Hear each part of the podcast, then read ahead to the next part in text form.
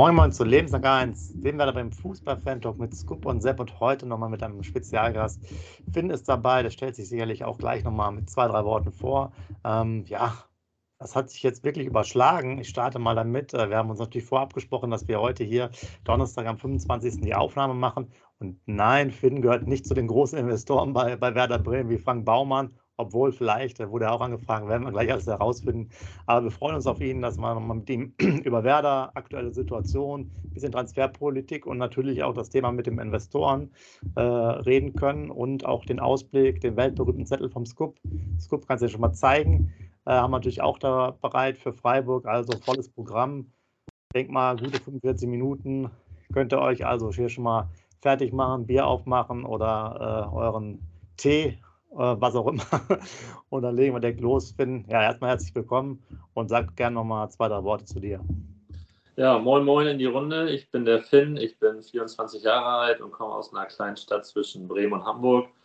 Und ja, ich freue mich sehr, heute hier sein zu dürfen. Vielen Dank für die Einladung. Ähm, ich bin selber begeisterter Hörer, habe euch äh, über Monate und mittlerweile gefühlt auch schon über Jahre gehört.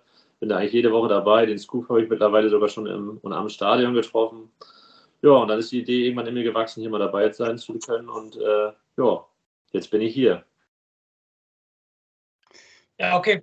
Finn, von mir auch nochmal herzlich willkommen. Und wie gesagt, ich wusste gerade, ich weiß nicht, ob es mitgekriegt habt, ich habe ja vor dem Aufstieg gegen Regensburg haben wir uns getroffen. Wer es ja. nicht vergessen hat. Wenn wir uns treffen, immer geile Sachen, immer geschichtsträchtige Sachen für unseren SV Werder Bremen. Da sind wir aufgestiegen in die erste Liga. Heute bist du bei uns haben wir das mit den, das Ding, sage ich jetzt mal so lapidar, mit den Investoren abgeschlossen. Also für das nächste Mal, denke ich mal, wenn wir uns sehen, werden wir deutscher Meister. Also darauf müssen wir hinarbeiten, definitiv. Das wäre schön. Ja.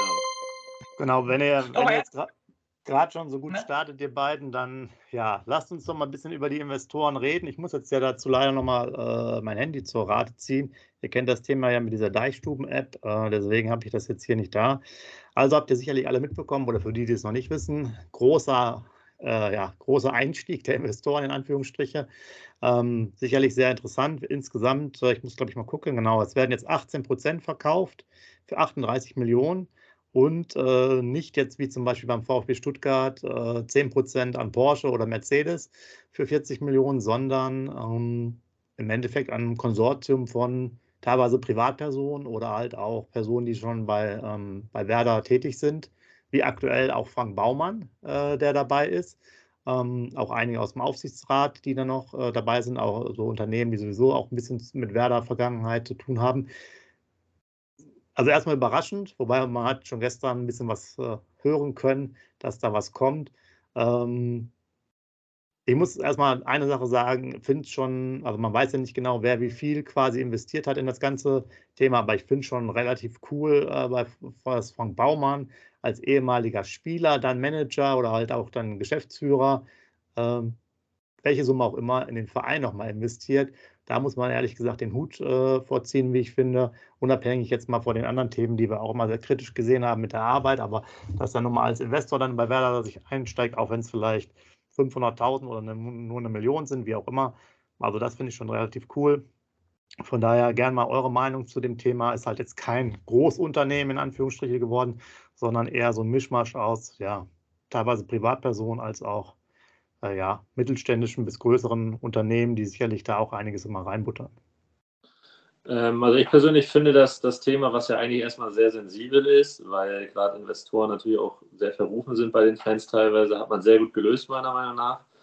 Man hat äh, erstmal einen geringen Anteil an Prozenten nur abgegeben, man hat äh, regionale Unternehmen bzw. Kleinunternehmer beteiligt und auch so Geschichten wie mit Frank Baumann, das ist natürlich alles sehr, sehr gut. Auch so Sachen, die da dranhängen, wie zum Beispiel die Weitervergabe der Rechte, das ist alles kleinteilig geregelt. Also die Unternehmer dürfen jetzt, müssen bestimmte Fristen einhalten, um die Rechte überhaupt weitergeben zu dürfen. Und all das äh, hilft uns, glaube ich, hilft uns, glaube ich, sehr, weil für mich als Fan ist es sehr frustrierend. Wir bauen eigentlich seit Jahren ab am Kader und immer heißt es sparen, sparen, sparen. Das NLZ ist auch immer noch nicht fertig. Und man hört immer nur, dass wir Schulden haben und ich glaube, das Geld, was wir jetzt kriegen, kann man sehr gut sowohl ins NLZ als auch in den Kader stecken und die Schulden auch tilgen sodass es uns sportlich auf jeden Fall weiterbringt. Und ich glaube, ein Investor ist heutzutage auch alternativlos, leider. Ja, ja dann Ja, genau. Jetzt sage ich noch meine Meinung dazu. Also ich habe, äh, was ich richtig gut finde, was richtig Charme hat, ich nehme mal das Wort Charme, ist, dass das halt so gelöst wurde, wie noch bei keinem anderen Verein, die Investoren ähm, im Verein reingelassen haben, sage ich jetzt mal mit meinen Worten. Und das Regionale, was Finn gerade schon angesprochen hat, finde ich auch überragend. Dann, dass Frank Baumann sogar darüber nachdenkt, sich da einzuschalten. Also das hat wieder Charme, das zeigt den Herzensverein Werder Bremen. Da ist wieder die Familie Werder Bremen, wie man immer so schön sagt. Ich bin derjenige, Sepp, das weißt du selbst der immer sagt, Sachen von außen holen, Sachen von außen holen, damit man neue Ideen kommen und so weiter und so fort. Aber in diesem Punkt muss ich ganz ehrlich sagen, was das Investor-Dasein angeht, finde ich, dass das richtig Charme hat und das wäre das richtig, richtig klasse gelöst hat. Da kann ich den Verein diesmal nur loben. Wir haben in letzter Zeit oft genug ähm, draufgehauen. Okay, Finn hat gerade das NLZ an, angesprochen, das lasse ich außen vor, sonst muss ich hier gleich wieder eine halbe Stunde einen Monolog halten und nur negativ reden. Das möchte ich jetzt aber nicht mehr, das habe ich lange genug gemacht. Also sonst die ganze Sache, die man dann heute gelesen hat und gehört hat, hat sehr, sehr viel Charme. Und da finde ich es gut, dass die Region mit einbezogen wird. Da sieht man auch wieder, was für einen Stellenwert Werder Bremen in dieser Region hat, dass die sich auch daran beteiligen. Also da muss ich sagen, vor diesem Abschluss, Chapeau, Chapeau. Genau, vielleicht nochmal für die äh, Spezialisten unter euch im Thema Aufsichtsrat. Haben natürlich gar nicht so schlecht gemacht. Wir haben ja äh, Ohlmeier eh schon im Aufsichtsrat. Der wird jetzt wenn ich das hier richtig schon mal schnell äh, lesen kann, von sieben auf neun Mitglieder aufgestockt und zwei neue kommen rein. Das heißt, im Endeffekt bei neun Mitgliedern im Aufsichtsrat sind drei Investoren äh, dabei. Also gar nicht mal so eine schlechte Sache, dass man da knapp 20 Prozent äh, bekommen hat, aber äh, ein Drittel der Sitze. Also gar nicht mal so schlechter Deal. Und nochmal zu Finn, äh, weil er das angesprochen hat. Aber es ist alles nur jetzt auf, aus Deichstube äh, zitiert das Thema. Angeblich soll man verstärkt, äh, in Anführungsstrichen, das in Beine stecken, nicht in Steine und junge, talentierte Spieler holen, um die dann nachher auch ein bisschen zu entwickeln um nachher weiter zu verkaufen, aber nicht unbedingt, um jetzt zumindest die Kredite abzubezahlen, die da stehen. Aber warten wir mal, äh, wohin es geht. Und Frank, äh, Clemens Fritz hat wohl jetzt auch bei der Pressekonferenz schon gesagt, dass jetzt kein großer, kein großer Einkaufstour kommt äh, im Winter mehr.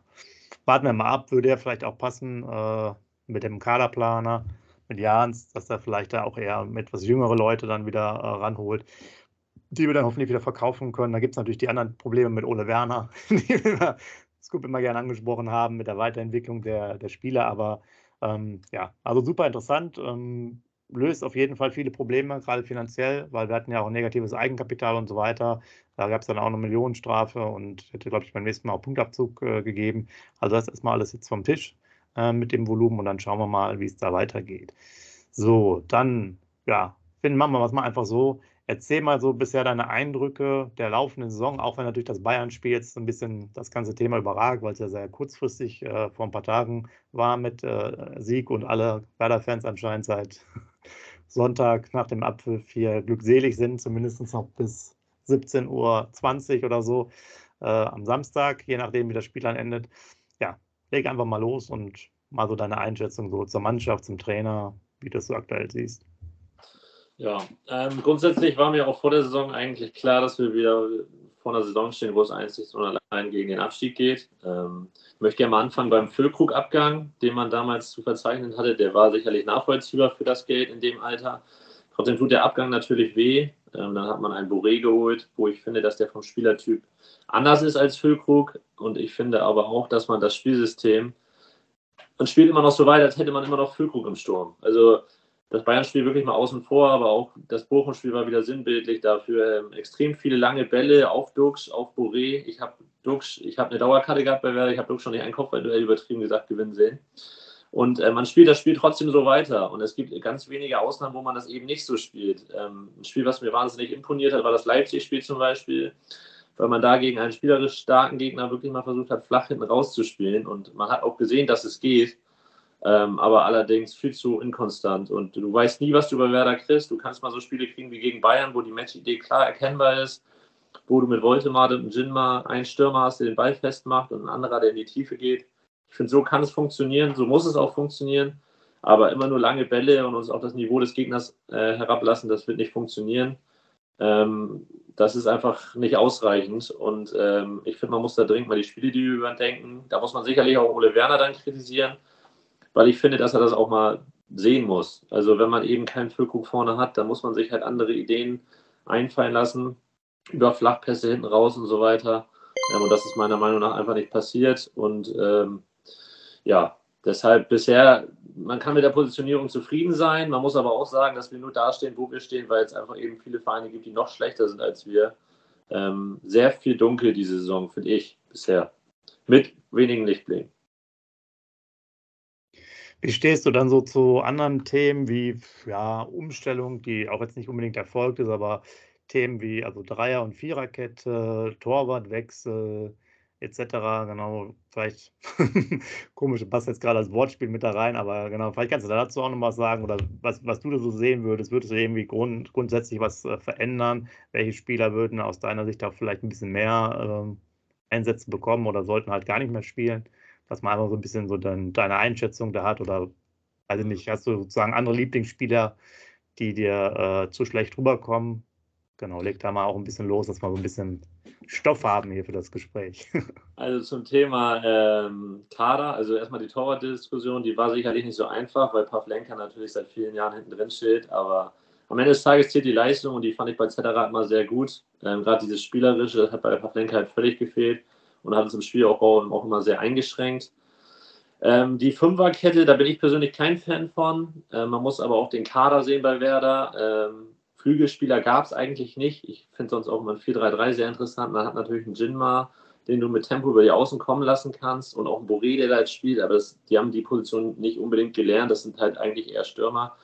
Äh, ich habe mir immer gewünscht, dass wir so eine Formation spielen, weil ich sie auch sehr gut finde. Gerade nach dem Abgang von Füllkrug, ähm, wo Dux alleine quasi vorne ist, kann man es sicherlich gut machen. Ähm, aber dazu fehlt einfach das Personal, glaube ich. Ähm, Wen ich besonders hervorheben möchte, weil es für mich der einzige Konstante eigentlich dieses Jahr ist, so ist meine persönliche Meinung, ist Jens Day. Äh, den finde ich immer solide, der kommt mir auch immer viel zu schlecht weg, weil er macht halt nichts überragend, aber er macht total viel wichtige Aktionen und ich finde, das hat man dieses Wochenende auch gesehen, gerade mit Lünen zusammen, was die beiden da wegverteidigt haben. Das fällt den neutralen Zuschauern meistens gar nicht so auf, aber auch Niklas Starker das nach dem Spiel im Interview gesagt hat, wie unfassbar wichtig das war, dass die beiden da sind und ich glaube, diese Doppel-6 kann uns sehr viel Stabilität geben. Und ähm, ja, Mitchell Weiser natürlich Wochenende überragend, ist sicherlich auch individuell unser stärkster Spieler. Ähm, ich finde, er ruft dies Jahr viel zu selten ab, was sicherlich auch daran liegt, dass er sehr viel defensiv gefordert ist und dann die Leute nicht immer unbedingt mit nach vorne machen kann. Ähm, ja, ein halbes Jahr haben wir sicherlich noch mit ihm. Ich glaube, dann wird er uns leider verlassen, aber den fand ich auch immer sehr, sehr gut. Und ansonsten, ähm, ja, Agu finde ich tatsächlich auch ganz cool. Ähm, wie optimal das ist, dass der jetzt hinten links spielt als Rechtsfuß, sei mal eingestellt, aber dieses, diese jungen Leute, was ähm, Scoop vorhin sagte, dieses, diese jungen Leute, dieses Tafelsilber, was du so ein bisschen entwickeln möchtest, ähm, die sehe ich alle tatsächlich sehr, sehr gerne. Dieses Unbekümmerte von dem Jinma, der halt einfach da mal läuft und der einfach mal schießt. Äh, ich glaube, davon braucht es viel, viel mehr. Dann möchte ich nochmal deine Meinung wissen. Wir haben ja im letzten Podcast, du hast ja gesagt, du guckst uns immer zu, hast ja auch zugehört. Wir haben ja wieder ich sage mal ganz offen und ehrlich gesprochen, ziemlich negativ über Marvin Duksch geredet. Wie siehst du bisher seinen Saisonverlauf? Und ja, ich möchte auch unbedingt wissen, weil da haben wir ja letztes Mal darüber gesprochen, seine Kommentare, die ja letztes Mal total unpassend waren. Was ist denn deine Meinung über Marvin Duksch? Also man muss ein bisschen trennen. Ich finde, Duksch hat große Verdienste für uns. Er ist nicht umsonst Nationalspieler geworden. Er hat durchaus Qualitäten mit dem Ball. Äh, es gibt auch durchaus Punkte, die man kritisieren kann. Und ähm, das ist zum Beispiel das Kopfballspiel. Das macht mich jede Woche wahnsinnig, weil er halt einfach da nicht hingeht. Ähm, er ist auch sicherlich recht negativ auf dem Platz. Das würde ich ihm aber gar nicht zu sehr anlasten. Ich glaube, das liegt einfach daran, dass er sehr, sehr ehrgeizig ist und sehr, sehr viel mehr möchte. Ähm, was man aber auch sagen muss, und das sage ich schon seit langem, es gibt im Bremen-Kader meiner Meinung nach keinen Spieler mehr, der unverzichtbar ist. Also die Zeiten, wo jemand wirklich weggegangen ist und ich traurig war, die sind eigentlich vorbei weil kein Spieler mich so zu 100% überzeugt. Füllkrug war noch mal so einer, auf den du dich immer verlassen konntest, aber auch Duxch hat seine Schwächephasen durchaus. Ähm, und auf Duxch ist das Spiel auch sehr äh, ausgelegt. Das finde ich, hat man am Wochenende sehr, sehr gut gemerkt, weil Duxch halt immer die Bälle da haben will in seinem Freiraum, wo er die kriegen möchte. Und am Wochenende haben wir mal einen ganz anderen Stil gewählt. Wir haben mal mit einem Woltemade gespielt, der sonst bisher keine gute Saison gespielt hat, aber der da die Rolle bekommen hat, die er mein, äh, meines Wissens braucht. Er ist zwar ein großer Spieler, aber er ist absolut kein kopfballstarker Spieler. Er ist technisch sehr stark, sieht die Lücken und genau das war genau die Rolle, die er brauchte. Tiefe Bälle auf den Jinma und selbst ein Upamecano mit seinem Tempo hatte enorme Probleme gegen diese Spielweise. Und deshalb sage ich auch, dass der Sieg gegen Bayern absolut kein Zufall war. Also das war ein überragender Matchplan, der auch überragend umgesetzt wurde. Und ich finde es nach so einem Wochenende schwierig, Dux und äh, auch Bittenkurt wieder zurückzuholen. Ich bin mir ziemlich sicher, dass Dux wieder in die Mannschaft kommen wird, weil er eben intern so unantastbar ist. Aber ich würde mir ausdrücklich wünschen, dass es ein Bittenkurt vielleicht mal nicht tut.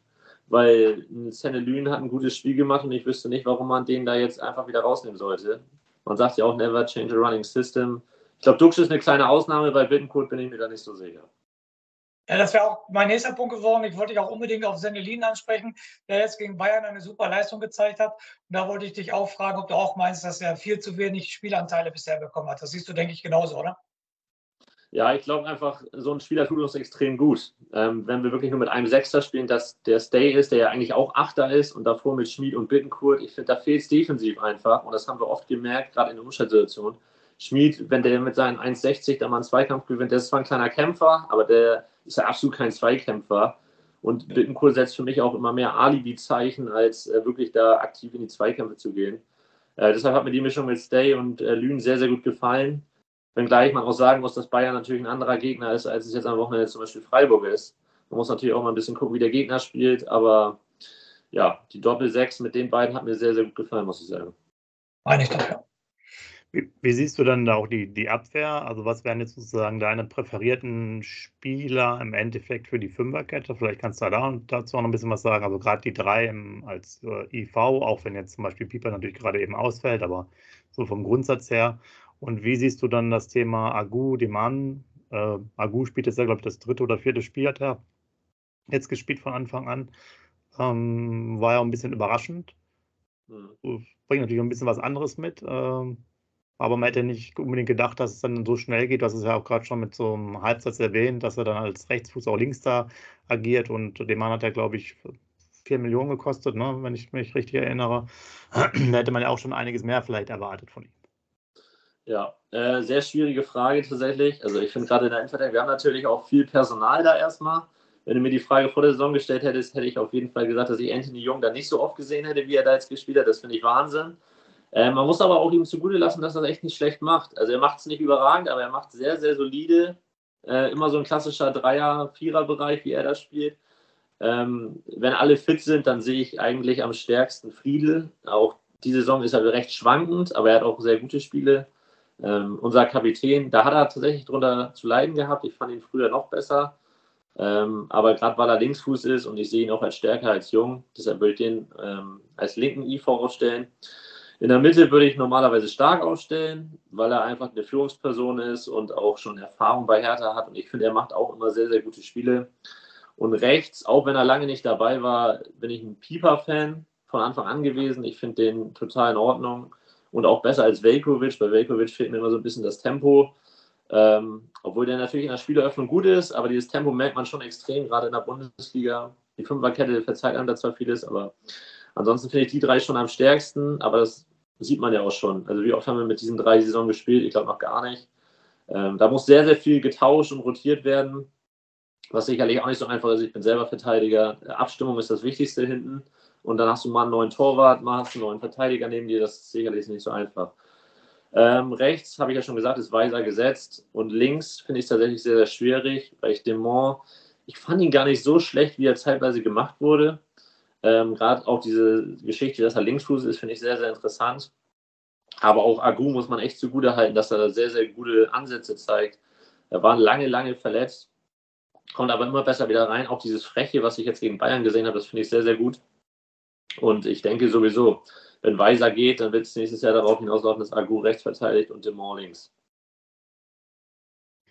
Genau, kann natürlich sein. Dann äh, machen wir jetzt, wo du es gerade schon die Position so ansprichst, passt es eigentlich äh, perfekt. War natürlich gar nicht geplant, aber man sieht das dann noch, machen es schon ein bisschen länger. Äh, wir haben jetzt einen neuen vermeintlichen Superstar erstmal gekauft, äh, der auch IV spielen, also Innenverteidiger spielen könnte oder auch vorher äh, rechtes Mittel, äh, Entschuldigung, rechte, rechte Seite dann in der, Ab in der Abwehrkette, hat er auch in der Viererkette zumindest Rechtsverteidiger gespielt. Malantini, ähm, ja, Vielleicht hast du da noch zwei, zwei Worte zu dem, auch wenn wir den bisher natürlich nicht gesehen haben, nur beim Training. Äh, wenn ich das jetzt richtig schon gesehen habe, muss er sich auch weiterhin hinten anstellen. War zwar im Kader dabei, aber unser Kader ist ja auch jetzt nicht gerade der, der allergrößte. Äh, aus dem Jugendbereich, Schrägstrich U23, äh, ziehen wir ja auch relativ wenig Leute hoch. Äh, ist ja selber immer. Wir hatten ja schon letzte Saison die Thematik mit den fehlenden zwei Plätzen. Ich glaube, beim Unionsspiel war das ja damals. Ähm, genau, vielleicht da mal so die Einschätzung. Man hört ja auch dann noch, um dann noch ein bisschen Anschluss zu machen, vielleicht hast du auch noch ein paar Infos äh, mitbekommen. Äh, es gibt ja wieder Gerüchte darum, dass sie vielleicht dann aus Japan nochmal den einen Mittelfeldspieler holen. Ähm, dann gab es, glaube ich, noch das als letztes die Info so ein bisschen aus äh, von Olympique Lyon äh, noch einen auszuleihen. Also ja, genau, bisschen da Transferthematik. Ja, also ich freue mich erstmal sehr, dass er da ist. Äh, ich glaube, breit im Kader tut uns, egal wo, unbedingt gut und ich glaube, davon brauchst du viel, viel mehr. Ich kenne ihn tatsächlich gar nicht. Ähm, ich kann nur nach dem Profil gehen. Er ist ein junger Argentinier, zwei Millionen Ablöse. Äh, klingt jetzt für mich erstmal vielversprechend und ich finde es auch gut, dass man sich mal auf solchen Märkten umguckt, weil oft sind es dann tatsächlich immer nur so Lösungen, entweder wir fangen es intern auf oder es wird dann jemand geholt, den man in der Bundesliga schon kennt, wie zum Beispiel Boré wo man immer das Gefühl hat, die setzen sich da gar nicht richtig mit auseinander. Es wird immer viel über Scouting geredet, aber das ist jetzt wirklich mal Scouting. Er kann natürlich auch nach hinten losgehen, aber ich freue mich, dass er da ist. Jung, entwicklungsfähig. Ich glaube, das ist genau das, was wir brauchen. Wird sicherlich auch äh, Anpassungszeit wieder brauchen, äh, gerade weil er auch vom anderen Kontinent kommt. Hat er mit Valdesta jemanden, der ihm da ein bisschen das Ganze erleichtern soll. Ähm, ja, bin sehr gespannt auf ihn. Ich glaube, es wird noch dauern, aber ich freue mich. Und die Gerüchte, die da gerade so kursieren, äh, ja, seitdem die, das Gerücht damals mit Orschonis war, wo ich mir eigentlich schon sicher war, dass er kommt, habe ich immer so ein bisschen meine Probleme damit, mich an irgendwelchen Gerüchten von transfermarkt.de oder so zu beteiligen. Äh, ich freue mich, wenn sie dann da sind und dann bin ich auch gerne bereit, darüber zu diskutieren. Der aus Frankreich, den habe ich mir tatsächlich angeguckt. Der klingt für mich auch sehr vielversprechend. Ich würde mir ganz eindeutig wünschen, wenn wir jemanden holen, dann auch jemanden holen, der uns langfristig weiterhilft. Ich finde, wir können nicht immer nur intern oder intern auffangen oder Leute holen, die uns lieber ausleihen und dann ein Jahr haben und die dann in ihrem Verein richtig durchstarten. Das ist so ein riesiges Problem, glaube ich, weil wenn man sich unseren Kader anguckt, der ist ja zum einen recht alt, der ist recht klein und Spieler, die wirklich jung sind und wo du denkst, boah, die können jetzt in ein paar Jahren für richtig, richtig viel Geld gehen, davon gibt es halt eben nicht so viele. Sind ein paar mehr geworden. Ich denke da zum Beispiel an Jinma, Agu. Das ist halt auch sowas, was der Markt haben möchte. Schnelle, junge Spieler. Davon brauchst du, glaube ich, viel, viel mehr, weil wie oft hatten wir das in der Vergangenheit? Äh, Werder ist ein Verein, der lebt davon, auch äh, Ablösen zu generieren. Und das machen wir, haben wir zu selten gemacht. Das machen wir jetzt bei Weiser schon wieder nicht. Ähm, das sind einfach so Sachen, da muss man echt gucken, dass man die Jungspieler langfristig an sich bindet. Sicherlich kann da mal eine Laie dabei sein, aber ich glaube, man sollte schon daran, daran arbeiten, dass man auch Spieler verpflichtet und die an sich bindet und das langfristig. Genau, ich nehme nochmal den Punkt auf, Alvero, ähm, habe gerade auch mal nach dem Namen geschaut, aber wir halten es ja auch, Scoop und ich, meistens so, dass wir uns äh, ähnlich wie du eher selten darum äußern, weil äh, die Gerüchteküche auch in den Foren ist da mittlerweile sehr umfangreich. Irgendwie kennt jeder äh, einen Verwandten von dem und dem und äh, wer alles schon kommen sollte, äh, das war ja wirklich, ja, eine Menge. Äh, bei Keita hat es dann irgendwann äh, gestimmt. Das ist natürlich auch nochmal ein guter Übergang. Hat jetzt auch wieder gespielt. Äh, Nationalmannschaft, Keita, 60, 67 Minuten. Dazu haben wir noch gar nichts gesagt. Von daher kannst du gerne auch da noch ein bisschen so deine Einschätzung, deine persönliche äh, geben. Ist natürlich auch ein sehr schwieriges Thema, was wir auch sehr kritisch erstmal gesehen haben, weil er natürlich sehr verletzungsanfällig ist. Und als er gespielt hat, zumindest. Äh, man hat zwar seine guten Passqualitäten gesehen, aber ich sag mal, Bewegungsradius war ausbaufähig, um das nett zu formulieren eher auf Altherrenniveau, ähm, aber gerne mal so dein Statement dazu. Ja, also als ich damals die Nachricht auf dem Handy hatte, Cater zu Werder, da dachte ich erst, mein Handy will mich irgendwie veräppeln. Das konnte ich nicht glauben. Ähm, habe mich wahnsinnig gefreut, weil das ist so ein Transfer aus der Tragweite, da hätte ich nie mehr für Möglichkeit, dass wir so einen Andy Weser kriegen können. Ähm, mir war klar, dass er verletzungsanfällig ist. Ich habe trotzdem zu all meinen Freunden immer gesagt, wartet mal ab, der wird durchstarten bei uns. Ja, paar Monate später, wie viele Spiele hat er für uns gemacht? Ich kann mich an eine Einwechslung erinnern, da war ich im Stadion, sonst nicht viele, mal der Grippe, dann war der wieder muskulär verletzt. Ist natürlich sehr schwierig, ihn jetzt noch zu verteidigen. Ähm, ich bin weiterhin davon überzeugt, dass er ein sehr, sehr guter Fußballer war und das auch hoffentlich noch ist. Ähm, ich bin auch davon überzeugt oder hoffe, dass er irgendwann mal uns wirklich helfen kann. Ähm, er wirklich langfristig die Hilfe sein kann, die wir uns alle versprochen haben, das muss man anzweifeln. Der hat ewig kein Spiel gemacht. Ähm, dass irgendwo in ihm noch diese Fähigkeiten schlummern, die ihn damals mal 17 Jungen haben kosten lassen, daran glaube ich und hoffe ich auch. Ähm, wenn der wirklich nochmal ansatzweise in diese Form kommt, dann kann das echt ein absoluter Unterschiedsspieler bei uns sein. Ähm, es darf aber aufgrund der langen Ausfallzeit langsam, leider, auch wenn das kein Werder-Fan hören möchte, echt bezweifelt werden. Auch wenn ich mir das natürlich anders wünschen würde. Ich möchte mal gerade ein ganz anderes Thema aufmachen. Wir drei sitzen ja hier, weil wir drei halt grün-weißes Blut in den Adern haben. Ähm, finde deshalb habe ich mal eine Frage als Fan, eine Fanfrage, sage ich jetzt mal so. Wie groß siehst du denn den Anteil an Werder, dass wir letzte Saison die Klasse gehalten haben? Den Anteil der Fans. Ich erinnere mich an 25.000 oder 30.000 in Berlin. Dann machen wir Fanmärsche und so weiter und so fort. Also man muss schon sagen, dass da eine riesengroße Identifikation der Fans ist mit diesem Verein. Stimmst du denn Sepp und mir denn zu, dass wir sagen, hätte Werder diese Fans nicht, ich übertreibe jetzt mal, hätte Werder die Fans von Hoffenheim, würden wir zweite Liga spielen? Äh, ich denke schon, dass die Fans eine riesige Rolle spielen. Ähm, bestes Beispiel war halt auch eben die Corona-Saison, wo man eben abgestiegen ist. Ich glaube, du hättest niemals die Spiele so auf den Deckel bekommen. Und auch der Druck auf Kofeld wäre damals wesentlich größer gewesen, wenn du Fans im Stadion gehabt hättest. Ähm, die sind überragend, die Fans teilweise, was da an Fanmärschen organisiert wird. Ich war da auch schon etliche Male dabei. Es ist als Fan selber überragend. Äh, man merkt auch diese Verbundenheit zur Stadt und auch die, äh, zum Verein. Aber ich muss auch ein bisschen kritisch werden, was Fans angeht. Ich finde, ähm, es ist recht negativ geworden, wie über Werder geredet wird in letzter Zeit. Also deutlich negativer, als es mal war. Ich kann den Unmut voll verstehen. Ich würde mir auch wünschen, dass wir international spielen und dass alles super ist. Ähm, die Zeiten haben sich nun mal leider aber auch ein bisschen äh, geändert. Und da reden mir manche, also ich weiß, Fußball ist ein Tagesgeschäft, ich kenne das selber. Aber es ist oft auch so, dass heute Hü, morgen Hot. Also wenn Werder gewinnt, ist alles super und alle liegen sich in den Armen, aber ich finde auch in schwierigen Zeiten muss man da ähm, für die Mannschaft da sein und da gibt es viele, die ja, die alles dann kritisch sehen und ähm, nicht mehr sachlich miteinander reden können. Das finde ich ein bisschen schade, aber ähm, der Großteil, die Ultras, die Fans, äh, ja, der Großteil ist auf jeden Fall überragend. Aber ich will damit nur sagen, die Mannschaft merkt das auch. Wenn du jetzt zum Beispiel gegen Bochum zu Hause hinten liegst, 1-0 jetzt mal als Beispiel, äh, und die, da kommt eine negative Stimmung auf, wie oft ist es im Stadion so, dass wenn wer da führt, ist alles super, alle stehen, alle liegen sich in den Armen, aber auch gerade wenn es nicht läuft, ähm, muss man dran glauben und ich finde, da können wir alle wieder ein bisschen mehr machen.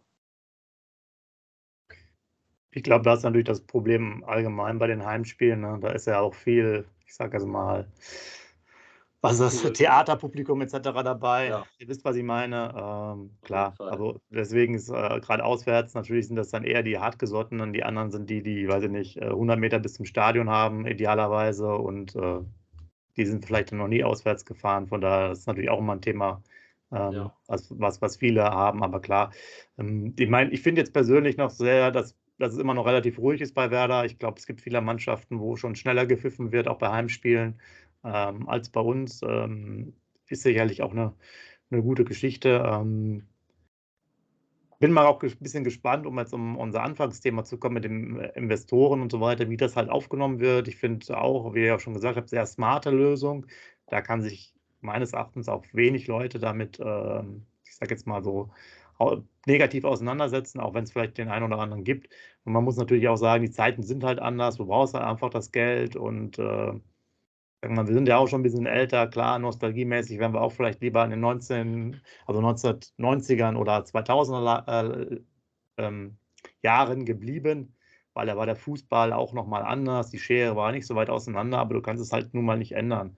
Ja, ich meine, wenn du dahin gehst, musst du meines Erachtens äh, in die dritte Liga zum Beispiel gehen, guck dir da Spiele an, da ist auch alles noch vernünftig, kannst du einfach hingehen äh, und quasi ohne vorher äh, Tickets, dir Tickets zu holen, vernünftige Preise. Also wenn du da das mehr im Fokus haben willst, ohne tausend Fernsehberichte und äh, FIFA-Intrigen, dann wäre das auf jeden Fall immer was. Aber wir können es ja auch nicht ändern. Werder spielt ja Gott sei Dank äh, erste Liga. Von da sind wir ja auch ganz froh. Ähm, aber hat sich natürlich wahnsinnig viel äh, geändert. Ähm, gut, wenn du auch nochmal alte Geschichten erzählst. Ne? Kam es natürlich auch immer noch ein Stadion, auswärts ja auch bei Werder natürlich viel weniger los. Ne? Äh, man konnte ja überall hinfahren, auch, äh, hast du auch nochmal gesagt, Europapokal seid ihr, glaube ich, damals auch nochmal hingefahren, äh, ich weiß nicht, Anderlecht-Spiel oder so, vor vielen, vielen Jahren und konntest einfach eine Karte kaufen, ne? da waren 16.000 Leute im Stadion und so, das, das gäbe es ja alles gar nicht mehr. Genau, ja, ich, kann, ich kann die Fans halt auch verstehen. Also es ist ja auch berechtigt teilweise, dass sie sauer sind. Äh, es passiert nicht viel oder es passiert zu wenig bei Werder. Es werden teilweise leere Versprechungen gemacht. Die Öffentlichkeitsarbeit ist auch nicht so, wie wir sie uns wünschen würden. Ähm, das kann ich alles voll nach, nachvollziehen und ich finde, die Fans sind auch dafür, was teilweise geleistet wird, was Baumann und Fritz da teilweise verzapft haben, noch sehr, sehr geduldig. Ähm, ich möchte aber auch daran appellieren, dass das auch so bleiben soll, weil ich finde, das ist genau das, was Kubo gesagt hat, das macht Werder auch aus. Also diese Fans, dieser Zusammenhalt, ähm, ist, denke ich, sehr, sehr wichtig. Egal, wo wir in der Tabelle stehen. Ja, ich werde das ja nie vergessen, die Jahreshauptversammlung, die damals im Stadion war, die war ja nachdem wir abgestiegen sind und da kam Bode rein, äh, da kam Baumann rein und ich garantiere dir, bei jedem anderen Verein wären die ausgepfiffen worden und bei Werder, die haben Applaus gekriegt. Ne? Die haben Applaus gekriegt. Die haben stehende Oberste. Wir sind gerade abgestiegen und da kommt der Bode und der Baumann und da stehen die Jungs auf und applaudieren. Macht das mal in Hamburg auf Schalke oder weiß ich was, die hätten bestimmt nicht applaudiert für die Jungs. Und das macht ja auf eine Art den Verein Werder auch aus, ne? muss man ja ganz ehrlich sagen. Ja. Aber es ist natürlich auch unser Problem, äh, um da direkt wieder reinzukommen, äh, weil manchmal einfach auch zu wenig Kritik da ist. Ähm, um ein bisschen Reibung zu erzeugen. Ja. Also bin jetzt auch mal sehr gespannt. Wir kommen ja gleich nochmal zu dem Spiel äh, gegen Freiburg, ob sich jetzt ja immer noch alle äh, Freude äh, jubelnd in den Armen liegen äh, wegen Bayern München oder ob es sozusagen der Fokus dann auch noch umgeswitcht wird für das Spiel, weil es einfach wichtig ist. Äh, ich meine, wir stehen jetzt gerade tabellenmäßig äh, erstmal gut da. Mit den 20 Punkten war natürlich dann schon sehr, sehr wichtig, auch das Spiel zu gewinnen weil halt die anderen auch Mannschaften auch punkten, bis auf die letzten drei so ein bisschen. Und nun Berlin hat jetzt ja auch äh, gestern Abend auch noch verloren, hat auch noch den Trainer verloren, äh, gar nicht mal so schlecht. Ähm, da war ein bisschen Tovabo, wenn der jetzt natürlich auch noch, manche sagen, der wird vielleicht auch ein bisschen länger gesperrt, würde uns sicherlich auch helfen, äh, dass die vielleicht nicht mehr auf die, die waren eigentlich ja schon ganz gut in der Spur wieder, wie ich fand, dass die vielleicht dann noch mal weiter unten bleiben.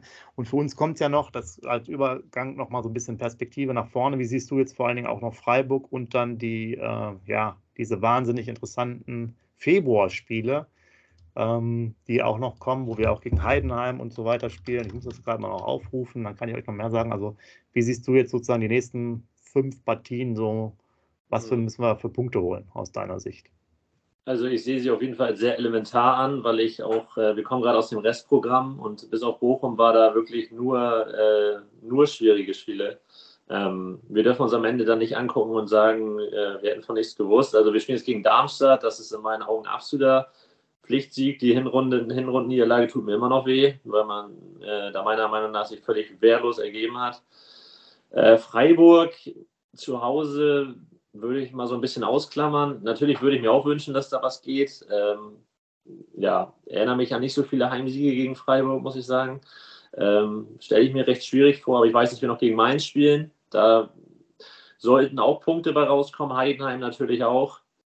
Und ich weiß gar nicht, was das fünfte Spiel noch ist. Genau, Köln. Genau, ich kann dir noch mal einmal helfen. Deswegen es gut, dass du schon erzählt hast. In der Zeit habe ich es mal rausgesucht. Also klar, jetzt Heimspiel gegen Freiburg, dann auswärts in Mainz, hattest du ja auch schon erwähnt. Dann Heimspiel gegen Heidenheim, äh, dann in Köln das Spiel und dann das Heimspiel zum Abschluss vom Februar zu Hause gegen Darmstadt. Und damit hast du natürlich, äh, sagen wir mal, tabellarisch, gut, Heidenheim muss auch schon ein bisschen ausklammern, die sind ja relativ gut äh, tabellenmäßig, aber theoretisch ja trotzdem noch zu den Kandidaten äh, zu zählen. Halt diese vier Spiele und halt vorher noch das Freiburg-Spiel, 15 Punkte und ähm, nachher, du hast es ja dann schon erwähnt, kommen halt diese ganzen anderen äh, vermeintlich etwas schweren Spiele mit Dortmund, mit Leverkusen, mit Stuttgart, mit Leipzig noch hinten dran und so weiter und so fort. Ja, also man hat jetzt ja 20 Punkte. Ähm, aufgrund der Tabellenkonstellation kann man, glaube ich, schon ziemlich sicher sagen, dass man dieses Jahr keine 40 Punkte brauchen wird, um drin zu bleiben. Ich sehe die Vereine, die da unten jetzt gerade stehen mit Darmstadt und Köln, die sehe ich weiterhin am wenigsten Punkten. Köln noch mit der Transfersperre und Darmstadt individuell einfach ein zu schwacher Kader. Deshalb würde ich mir gegen die beiden zwingend Dreier wünschen. Ich weiß aber auch, dass man das immer so einfach sagt. Äh, gerade in Köln, da ist der Bär los. Da war ich letztes Jahr auch beim 7 zu 1. Äh, Kölle Alarv schwebt mir immer noch im Ohr rum. Äh, also da, das ist auch nicht so mal eben geholt, diese Dreier. Aber die musst du halt einfahren, gerade wenn ihr ans Heimspiel gegen Heidenheim denkt da brauchen wir uns nicht drüber unterhalten, dass das auf jeden Fall ein Dreier sein muss. Aber äh, so einfach, wie wir uns das vorstellen, dass wir da jetzt gegen die Mannschaften, die unten unter uns stehen, jetzt einfach Dreier für Dreier einfahren, ich denke, das ist zu einfach gesagt. Ich würde es mir wünschen, aber ich glaube, wenn wir am Ende, um mal eine Zahl zu nennen, sieben Punkte holen, dann ist das, glaube ich, äh, realistisch. Ich würde mir auch mehr wünschen, aber ich glaube, sieben Punkte sind realistisch. Gut, komm, mach es direkt mal auf. 15 Punkte gibt es zu verteilen. Also Freiburg, Mainz, Heidenheim, Köln, Darmstadt. Wir haben 20. Wie viel holen wir jetzt? 15 oder 15? Ich bin da komplett beim Finn. Äh, Wunschdenken werden 15. Ich glaube, von den Gegnern ist es sogar möglich, da 15 Punkte zu holen. Wir haben den ruhmreichen FC Bayern geschlagen. Also warum sollen wir die anderen fünf Gegner nicht schlagen? Sag ich jetzt mal so. Also 15 Punkte ähm, werden wir es nicht machen und ich bin da beim Finn. Das wären maximal sieben, acht. Wenn wir viel Glück haben, machen wir neun Punkte. Du willst jetzt einen Tipp von mir haben, dann erhöhe ich. Finn sagt sieben, ich sage acht Punkte. Ah ja, ja, okay. Guck mal, dann, mache ich hier noch den, den Optimisten nochmal raus weil ich würde sagen, richtig geil wären auf jeden Fall zwölf Punkte, weil ich glaube, dann wäre für mich das Thema auch schon durch, weil irgendwie diese drei Punkte kriegen war, trotz dieser Geschichte mit damals hin und her. Aber Finn, du hast auch einen guten Punkt da erwähnt, dass äh, beim Abstiegsjahr auch gar keine Fans da waren.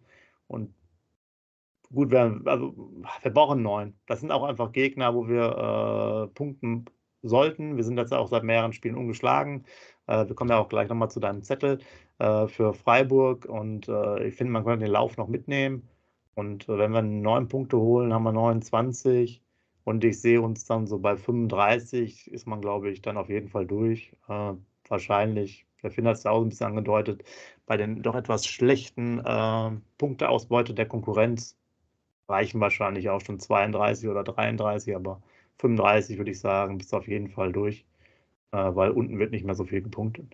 Das Wichtige auch bei den Spielen, was man sagen muss, ist, zum einen holen wir drei Punkte, aber zum anderen kriegen die anderen auch keine drei Punkte. Und ich finde, da kommt es ganz besonders drauf an. Äh, Gerade das Bochum-Spiel, dieser eine Punkt isoliert betrachtet, bringt ja uns jetzt nicht wahnsinnig viel weiter, aber Bochum kriegt dadurch keine drei. Und deshalb in den äh, Spielen, gerade gegen Darmstadt und Köln, absolut äh, verlieren verboten. Ja, hundertprozentig. Und nochmal, Finn, du hast es gerade angesprochen für mich. Ich habe immer noch so einen Hass auf das Hinspiel in Darmstadt. Nochmal, du hast es gerade angesprochen. Wir liegen nach 60 Minuten 4-0 in Darmstadt zurück. Das musst du dir mal auf der Zunge zergehen lassen. Bei Darmstadt 4-0. Also die müssen aus dem Weserstadion so weggefegt werden. Also da muss mindestens auch vier Werder-Tore fallen und kein 4-3 oder so. Die müssen richtig aus Stadion geschossen werden, weil auf das Spiel habe ich auch noch richtig, richtig Hass. Wie kann man bei so einer Mannschaft nach 60 Minuten 4-0 zurücklegen? Also da habe ich die Welt echt nicht mehr verstanden. Nee. Dann noch mal kurz zum Abschluss, bevor wir zu deinem weltberühmten Zettel kommen, Scoop. Äh, bin Thema noch so ein bisschen so Transferpolitik. Das Fenster ist ja noch ein paar Tage offen. Ja, knapp sieben Tage. Also am 1. wird, glaube ich, auch nochmal, am 1. Februar gibt es quasi dann auch nochmal eine Möglichkeit, Spiel zu transferieren. Wie siehst du das? Was glaubst du noch, wie viele kommen? Ähm, oder ob ähm, das Thema auch Boré kann man noch mit reinnehmen, ob er auch vielleicht den Verein doch noch verlassen soll, falls noch einigermaßen Ersatz da ist. Genau, vielleicht da nochmal ein paar schöne Sätze zu. Ja, wünschen würde ich mir natürlich, dass noch was passiert. Ich habe es ja schon angesprochen, unser Kader ist sehr, sehr klein. Konkurrenzcup sagen ja auch teilweise über die Spieler gibt es phasenweise gar nicht. Ähm, ich würde es mir wünschen, aber ich kenne auch Werder Bremen. Ich weiß, da wird nur das geholt, was wirklich nötig ist. Äh, ich gehe noch von einem Spieler aus. Ähm, ich kann mir auch tatsächlich vorstellen, dass es noch ein Offensivspieler wird, ähm, der auch angekündigt wurde. Ähm, zu Boré äh, sehr, sehr unglückliche Nummer. Ich kann das voll und ganz verstehen, dass er in seine Heimat zurückkehren möchte. Aber die Art und Weise, wie das jetzt abgelaufen ist, auch mit der Öffentlichkeitsarbeit, dass er sich, obwohl er für uns unter Vertrag steht und für uns wichtige Spieler vor der Brust hat, sich mit einem Trikot ablichten lässt von seinem neuen Verein, das ist, finde ich, eine Katastrophe. Ich glaube schon, dass er sehr erwachsen im Kopf ist und das einzuordnen weiß, aber als Fan kriegt man da total ungutes Gefühl, dass das ein Spieler sein könnte, der jetzt nicht mehr voll und ganz hinter der Aufgabe steht. Ähm, das wurde seitens des Vereins ja so ein bisschen dementiert. Äh, ganz auszuschließen ist es aber nicht. Wenn ein Spieler weiß, er geht im Sommer hundertprozentig weg, ähm, dass da vielleicht mal ein, zwei Prozent fehlen könnten, die entscheidend sind, ähm, das kann ich nicht ausschließen. Und deshalb fand ich es auch am Wochenende gut, dass man ihn zumindest mal für das Wochenende auch draußen gelassen hat und den jungen Wilden aus der ehemaligen dritten Liga da mal die Bühne gegeben hat in München.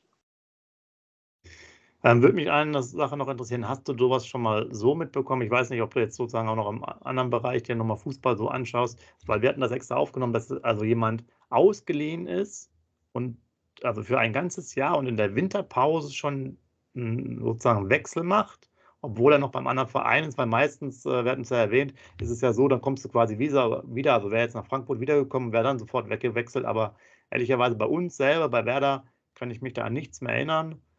Kann natürlich auch sein, dass es das schon mal gab, aber das finde ich sehr, sehr komisch, also dass eine Leihe abgebrochen wird, der dann zurückkehrt und vielleicht nochmal weit irgendwo anders hinwechseln kann. Okay, aber ähm, dass man quasi eine Einjahresleihe hat und im Mitte des Jahres oder nach, äh, nach einem halben Jahr dann schon feststeht, dass er nicht bei dir bleibt, auch nicht zum anderen Verein geht, sondern wieder zum, zum dritten Verein. Ich kannte die Konstellation tatsächlich auch nicht und mich, ich war auch erstmal total überrascht, ähm, wie so ein Transfer überhaupt abläuft. Also da war ich auch, habe ich mich auch gefragt, welche Rolle spielt Werder jetzt eigentlich in diesem Transferkonstrukt? Was können wir eigentlich verlangen? Weil der Spieler gehört ja formell nicht uns, aber er hat ja einen Leihvertrag. Dadurch sind wir natürlich in dem Deal mit drin. Ähm, aber Fritz hat ja auch schon gesagt, es wird jetzt keinen Leihabbruch geben. Ich glaube, es liegt auch daran, dass man einfach nicht die Alternativen unbedingt hat. Ich glaube, jeder weiß, dass es nicht optimal gelaufen ist. Aber auch der Transfer von Boré damals war ja auch mehr aus der Not geboren und ich finde, da passt diese Geschichte hervorragend zu. Okay, dann zum Abschluss von Boré nochmal eine allgemeine Frage, weil wir noch einige Spiele hier haben, auch wenn wir dann zum Zettel vom Scoop gehen. Ähm, würdest du den in der Tendenz jetzt trotzdem vermehrt spielen lassen oder sagen, okay, ähm, sag jetzt mal, ich mache mal ab und zu, wo es vielleicht ganz gut passt, aber ich teile das vielleicht eher auf. Der ist ja von den Startelf-Einsätzen ja schon relativ stark äh, immer dabei gewesen und ich sage jetzt mal eine Zahl, er soll jetzt nur noch mal 50 Spiele, äh, 50 Prozent der Spiele spielen. Äh, ich weiß gar nicht, ob jetzt wieder für Kolumbien äh, Länderspiele sind, wahrscheinlich dann auch wieder im März oder so. Genau, vielleicht haben wir so eine Einschätzung. Also, dass du den so indirekt, auch wenn du es natürlich öffentlich nicht sagst, so ein bisschen zur Seite schiebst, weil er Klar hilft er dir bei einzelnen Spielen vielleicht noch, aber ja, du entwickelst ihn jetzt ja quasi wirklich nicht mehr weiter für dich und hast keine Chance da ähm, ja, noch zu agieren. Äh, ist eine schwierige Frage, weil erstmal muss ich sagen, dass er mich sportlich durchaus überrascht hat. Ich, als er damals gekommen ist, habe ich ihn wesentlich schwächer erwartet als das, was er jetzt gibt. Ich äh, überrascht mich auch so in so Punkten Kopfballstärke und so. Ist ja gar nicht so ein großer Spieler, aber der hat da schon eine gewisse Präsenz. Ähm, ich muss aber auch sagen, dass ich ihn jetzt auch nicht so unverzichtbar finde. Und gerade das Spiel vom Wochenende, das passt jetzt halt perfekt rein. Da haben mir die anderen beiden sehr, sehr, sehr gut gefallen. Und das sind prima Jungs. Ähm, mal, ich weiß gar nicht, wie lange der schon im NLZ da unterwegs war, seit Ewigkeiten. Äh, ich glaube, es kann auch mit den beiden sehr, sehr gut funktionieren. Und äh, was ich auch zu Boré sagen muss, ich finde, er ist auch nicht der optimale Partner für Dux. Also ich finde, die beiden haben nicht so gut harmoniert. Liegt auch daran, dass sie. Ich finde es immer gut, wenn du einen großen Stürmertypen hast und einen kleinen und einen schnellen Wending, also verschiedene Komponenten und ich finde die beiden, die sind zwar nicht gleich, aber die haben schon so, ja, beide recht ähnliche Größe, äh, Körpergröße, ähm, nicht so unterschiedlich, wie ich mir das eigentlich wünsche. Und deshalb ich als Trainer würde wahrscheinlich Boré äh, vermehrt auch jetzt draußen lassen. Aber ich muss auch sagen, dass ich nicht nah genug dran bin. Ich kann nicht beurteilen, was der für Leistung im Training zeigt. Und wenn er die Leistung zeigt, dann soll er spielen. Also ganz klar, Leistungsprinzip. Der beste Spieler für Werder soll auf dem Platz stehen. Gut, Skup, dann reden wir gleich mal über die besten Spieler, aber jetzt mal deinen äh, sogenannten berühmten Zettel, dass wir ein paar Informationen haben. Heimspiel Freiburg, natürlich dann auch jetzt äh, mit Infos und äh, Statements vom Finn dazu, also auch dein Tipp, deine Aufstellung. Ähm, ja, aber Skup, erstmal jetzt hier dein dreieinhalbstündiger Monolog. Mindestens. Also, der Gegner Samstag um 15.30 Uhr im Wohnen im Westweser-Stadion, gesagt, ist der SC Freiburg. Gegründet wurde der Verein 1904. Vereinsfarben sind weiß-rot. Mitgliederzahl, Sepp, wieder für dich ganz interessant. Meinst du, der SC Freiburg hat mehr oder weniger Mitglieder als Werder? Ja, mittlerweile mehr schon. Die haben 63.000 Mitglieder, Stand Oktober 2022, 2023, war ich sehr überrascht. Stadion ist der, äh, das Europaparkstadion, 34.700 Zuschauer passen rein. Die Erfolge des Fußballvereins SC Freiburg ähm, äh, bester Bundesliga-Platz war der dritte Platz in der Saison 1994, 1995. Ähm, Meister zweite Liga 1993, 2003, 2009 und 2016. Dann waren sie im DFB-Pokalfinale 2022 und international bester Erfolg war das Achtelfinale in der Europa League 2022. Da sind sie aber dann gegen Juve ausgeschieden. Trainer einfach, sonst muss ich immer ganz viel vorlesen. Bei dem Trainer muss ich nicht viel vorlesen. Christian Streich, 58 Jahre alt. 1995 bis 2011 hat er die U19 vom SC Freiburg trainiert. Von 2007 bis 2011 war er schon Co-Trainer beim SC Freiburg in der Seniorenmannschaft, also bei der Bundesligamannschaft. Und seit, seit 2012 ist er halt Trainer der ersten Mannschaft des SC Freiburg. Ja, die Spieler mit Werder-Vergangenheit beim SC Freiburg haben beide den Vornamen Maximilian. Das ist einmal Maximilian Eggestein, der von 2011 bis 2022 bei Werder gespielt hat. Und natürlich Maximilian Philipp, der letzte Saison ein halbes Jahr für Werder gespielt hat. So, wie sieht die Tabellensituation aus? Werder ist aktuell in Tabellen 13. 20 Punkte auf der Habenseite, 25 zu 31 Tore, fünf Spiele gewonnen, fünf Spiele unentschieden gespielt, acht Spiele verloren. SC Freiburg ist aktuell Tabellensiebte, 28 Punkte auf der Habenseite, 24 zu 28 Tore, acht Spiele gewonnen, vier Spiele unentschieden gespielt und sechs Spiele verloren. In der Heimtabelle ist Werder aktuell Elfte mit 14 Punkten, 15 zu 14 Tore, vier Spiele im Weserstadion gewonnen, zwei Spiele unentschieden gespielt, drei Spiele verloren. Auswärts ist der SC Freiburg Achte, haben zehn Punkte auswärts geholt, 8 zu 17 Tore, drei Spiele auswärts gewonnen, ein Spiel unentschieden gespielt, aber auch schon fünf Spiele auswärts verloren. In der Bundesliga gab es bisher 45 Mal die Partie äh, SC Freiburg gegen Werder Bremen. Davon hat Werder 23 Spiele gewonnen. Zehn Spiele wurden unentschieden gespielt und zwölf Spiele hat der SC Freiburg gewonnen. Wir haben ein Torverhältnis von 90 zu 57 Tore. Im DFB-Pokal haben wir bisher zwei Spiele gespielt, ein Spiel gewonnen, ein Spiel verloren, 3 zu 3 Tore. So, jetzt finde ich es ja super. Sonst frage ich immer den Sepp. Sepp, kannst du dich ans letzte Spiel gegen Freiburg erinnern? Aber jetzt, Finn, kann ich dich fragen. Kannst du dich ans letzte Spiel gegen den SC Freiburg erinnern? Ans Hinspiel meinst du jetzt? Genau. Ja, kann ich. Äh, war ein spätes 1-0, glaube ich. Ähm, ich weiß gar nicht, wer das, Tor, wer das Tor gemacht hat, weiß ich nicht. Ich war auf jeden Fall, glaube ich, ganz spät in der Nachspielzeit sogar. 1-0 verloren. Genau, richtig, super. Also 96. Minute fiel das 1-0. Und wer macht das Tor natürlich? Dieses, diese Geschichten schreibt ja nur der Fußball. Maximilian Philipp hat das 1-0 gemacht der gerade seit Spielen wieder bei Freiburg war. So, dann aber das Formbarometer der beiden Mannschaften. Die letzten fünf Spiele hat Werder neun Punkte geholt, sieben zu vier Tore, zwei Spiele gewonnen, drei Spiele unentschieden, kein Spiel verloren. Also wie gesagt, wir sind seit fünf Spielen ungeschlagen. Äh, SC Freiburg hat in der Zeit sieben Punkte geholt, sieben zu sieben Tore, zwei Spiele gewonnen, ein Spiel unentschieden gespielt und zwei Spiele verloren. Wie gesagt, ähm, das war der Vorbericht sozusagen von meiner Seite. Super, dass wir seit fünf Spielen umgeschlagen sind. Ich hoffe natürlich, dass es so weitergeht. Also ein Sieg wäre überragend, aber ich muss euch ganz ehrlich sagen, auch vorm Spiel wäre ich wieder mit einer äh, mit einem Punktgewinn zufrieden, weil sechs Spiele hintereinander nicht zu verlieren, wäre schon eine richtig geile Serie. Und um darauf zu sprechen zu kommen, Sepp, du brauchst mich gar nicht ansprechen. Ich habe es beim letzten Podcast schon gesagt. Wenn Ole Werner Eier in der Hose hat und einen Arsch in der Hose hat, Entschuldigung, dass ich mich mal so ausdrücke wie in der Kreisliga gerade, dann lässt er die gleiche Mannschaft spielen wie in München. Und das wünsche ich mir vom ganzen Herzen. Bitte, Ole Werner, never change a winning team. Lass die gleiche Elf spielen wie in Bayern. Jetzt zu euch beiden. Ganz kurz noch, weil es immer interessant ist und du weißt, auch eines unserer Lieblingsthemen, muss ich noch was ergänzen. Einmal äh, das Spiel, Pavlenka auch mit einer sehr, sehr guten Leistung, hatte vorher ganz viele Bälle geholt und haben dann trotzdem ja ähm, verloren, wie du gerade gesagt hast, äh, noch 0 zu 1, auch weil, glaube ich, damals Jung nicht so äh, energisch zur Flanke gegangen ist. Ich will aber auch noch über das Stadion sprechen, weil es auch mal eins unserer Lieblingsthemen ist. Äh, Stadionkosten, äh, zumindest hier laut Wikipedia 76, also 80 Millionen mit Infrastrukturmaßnahmen 130 Millionen. Das heißt, die bauen ein neues Stadion hin äh, vor zwei, drei Jahren ungefähr und mit knapp 35.000 Plätze, das Ganze für 130 Millionen. Wenn man dann halt unsere Thematiken sieht mit dem Stadion, kannst du weiterhin nur mit dem Kopf schütteln. Das muss ich immer nochmal erwähnen, wenn man jetzt hier gerade so etwas neuere Stadien hört und sieht. Ähm, Aufstellung. Aufstellung. Ähm, geben wir jetzt, weil ich noch ein bisschen was erzählt habe, einfach mal an den Finn. Genau, wie siehst du, was, was ist jetzt deine Wunschaufstellung und was wird Ole Werner, der uns ja immer öfters mal zuhört, dann jetzt in Wirklichkeit aufstellen? Ähm, kann ich eigentlich recht kurz machen. Ich würde mich da am Scoop orientieren. Ich würde mir das Gleiche wünschen. Ich würde mir genau die gleiche Aufstellung wünschen. Ähm, Habe ich aber ja vorhin schon kurz gesagt. Ich glaube oder bin mir ziemlich sicher, dass Dux wieder spielen wird. Ähm, ich kann mir eigentlich auch nur vorstellen, dass er für Woltemade reinkommt. Und ansonsten kann ich mir tatsächlich vorstellen, dass der Rest gleich bleibt. Also in Bittenkurt sehe ich nicht zwingend zurück wieder in der ersten Elf. Ja, oh.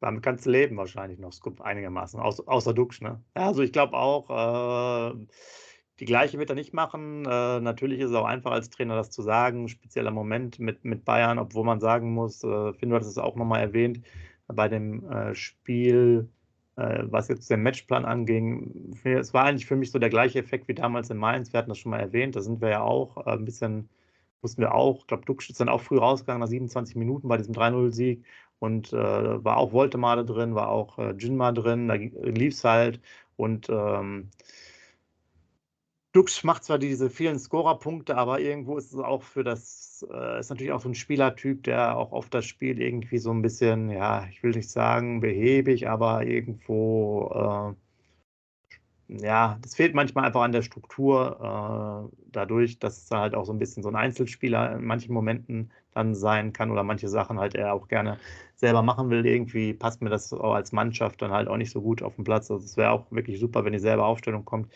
Ähm, ich gehe aber nicht davon aus, was mich wirklich, äh, habe ich letztes Mal schon gesagt, wundert, dass halt Agu äh, so durchgehend spielt. Also da Respekt davor, weil er macht es meines Erachtens auch gut. Da muss man auch bedenken, er ist auch, glaube ich, ein Jahr draußen gewesen fast. Ne? Äh, Achilles-Szene ist ja auch ein sehr, wer selber mal Fußball gespielt hat, da wird mir jetzt ja gerade schon beim Gedanken daran schon äh, nicht, nicht gerade sehr angenehm. Und ähm, ich will aber euch nochmal eine Möglichkeit geben für euer Tipp, äh, für euren Tipp. Deswegen gehe ich mal vor und sage, äh, ich bin guter Dinge mit Freiburg. Auch wenn die ähm, wieder ein bisschen stabiler geworden sind, glaube ich daran, dass wir äh, 2 zu 1 gewinnen werden, weil ich hatte ja schon gerechnet, ich will am liebsten zwölf Punkte haben, damit wir sicher durch sind und äh, irgendwie müssen wir ja anfangen damit. Von daher würde mein Tipp 2 zu 1. Ähm, ich denke auch, dass Dux wieder in die Mannschaft kommt. Ich kann mir auch vorstellen, dass er Lean wieder rausnimmt, obwohl ich das halt auch sehr negativ sehe. Den finde ich gut, gerade halt auch dieses Thema mit dieser Passgenauigkeit. Ähm, haben wir jetzt ja gar nicht mehr so drüber gesprochen, aber für mich auch jemand, der total fehlt, weil halt auch, äh, wir hatten mal das Zetterer-Thema, Scoop, wenn du dich daran erinnerst, vor, vor einiger Zeit, äh, weil der Zetterer teilweise ja auch die Pässe, ich glaube im Wolfsburg-Spiel war das auch so, da musste der immer 30 Meter Pässe machen, flach und so, weil die Verteidiger den ganzen Ball immer nur püllen können. Gerade so Velkovic ist halt auch einer, der äh, viele, zwar öffnende Bälle, aber halt hohe Bälle spielt.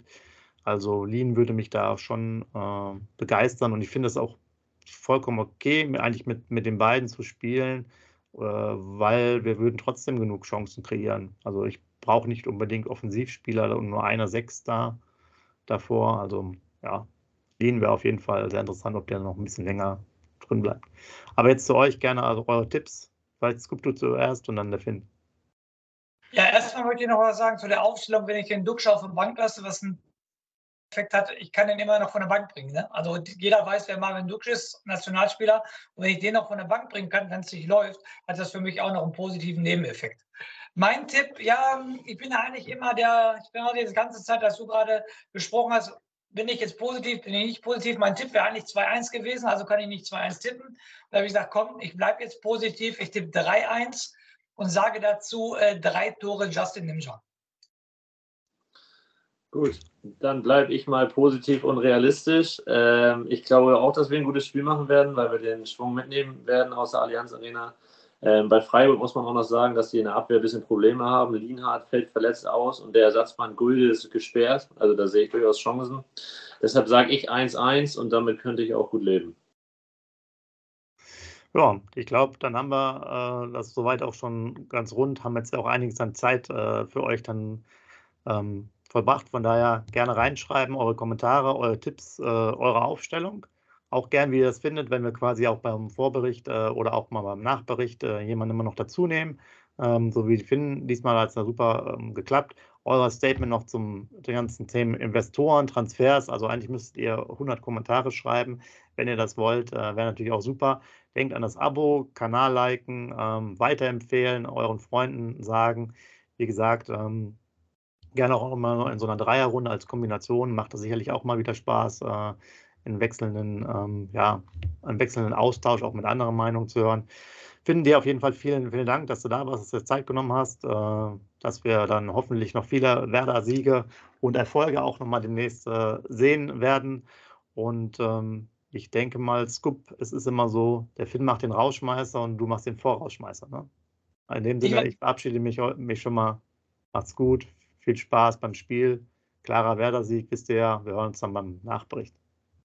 Jawohl, erstmal nochmal Finn, vielen, vielen Dank, dass du die Zeit genommen hast. Hat mega Spaß gemacht mit dir. Definitiv ähm, super, können wir bestimmt wiederholen. Und ich möchte dich ansprechen. Ich bin gegen Heidenheim im Stadion, im Weserstadion. Und das wäre natürlich cool, wenn wir uns da treffen würden. Wenn du auch im Stadion sein solltest, dann machen wir auf jeden Fall mal ein Date vom Stadion aus. Sondern als Rauschmeister muss ich ja auch wieder was hier, eine Anekdote, was heißt eine Anekdote? Ich, ich denke mir ja immer was aus. Und ich sage mal eins, ich habe ja mir gestern das Bayern-Spiel angeguckt und sollte der ähm, Maximilian Eggestein morgen das Siegtor für Freiburg schießen gegen uns, dann hoffe ich aber auch, dass der Ole Werner ihm eine Backpfeife gibt. In diesem Sinne, lebenslang grün-weiß. Ja, dann auch nochmal von mir. Vielen Dank, dass ich dabei sein durfte. Hat mir sehr viel Spaß gemacht, mit euch beiden ein bisschen zu sprechen. Ähm, ansonsten wünsche ich allen Hörern natürlich ein schönes Werder-Wochenende. Ähm, ich hoffe, mein Tipp kommt nicht hin. Ich hoffe, einer der beiden anderen Tipps kommt hin. Und in diesem Sinne viel Spaß äh, beim grün-weißen Wochenende. Ciao, ciao. Lebenslang grün-weiß habe ich vergessen. Schatz, ich bin neu verliebt. Was? Da drüben. Das ist er. Aber das ist ein Auto. Ja, eben. Mit ihm habe ich alles richtig gemacht. Wunschauto einfach kaufen, verkaufen oder leasen. Bei Autoscout24. Alles richtig gemacht. Wie baut man eine harmonische Beziehung zu seinem Hund auf? Puh, gar nicht so leicht. Und deshalb frage ich nach, wie es anderen Hundeeltern gelingt, beziehungsweise wie die daran arbeiten. Bei Iswas Dog reden wir dann drüber. Alle 14 Tage neu mit mir, Malte Asmus und unserer Expertin für eine harmonische Mensch-Hund-Beziehung, Melanie Lippisch. Iswas Dog mit Malte Asmus. Überall, wo es Podcasts gibt.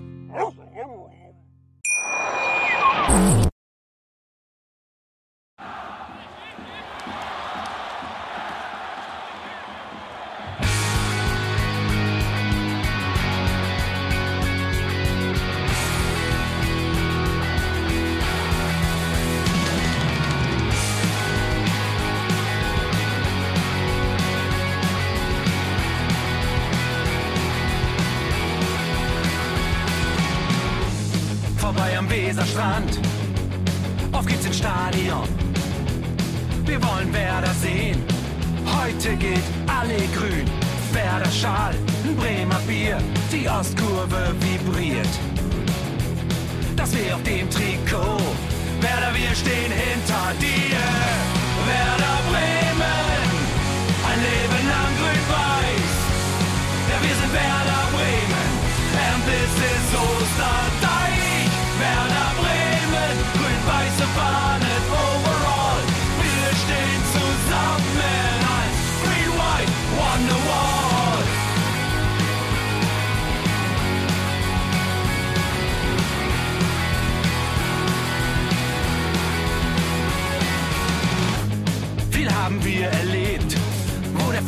Den Bogen macht.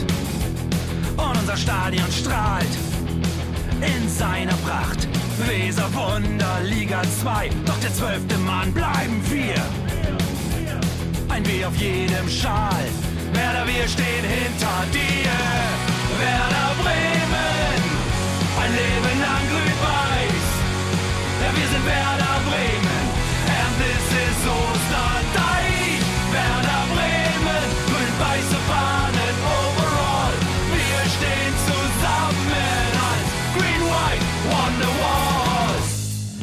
Die Weser fließt, weht ein besonderer Wind durch unser Haus.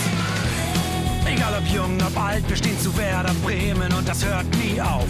Meisterschaften und Pokal, das Double 2004. Auf geht's zu neuen Wundern. Werder, wir stehen hinter dir. Werder Bremen, ein Leben lang grün-weiß. Ja, wir sind Werder Bremen. And this is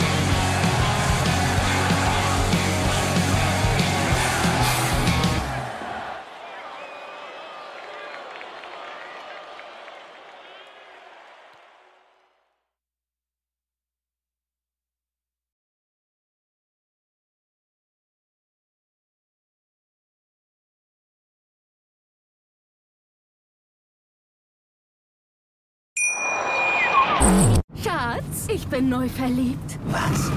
Da drüben. Das ist er. Aber das ist ein Auto. Ja, eben. Mit ihm habe ich alles richtig gemacht. Wunschauto einfach kaufen, verkaufen oder leasen. Bei Autoscout24. Alles richtig gemacht.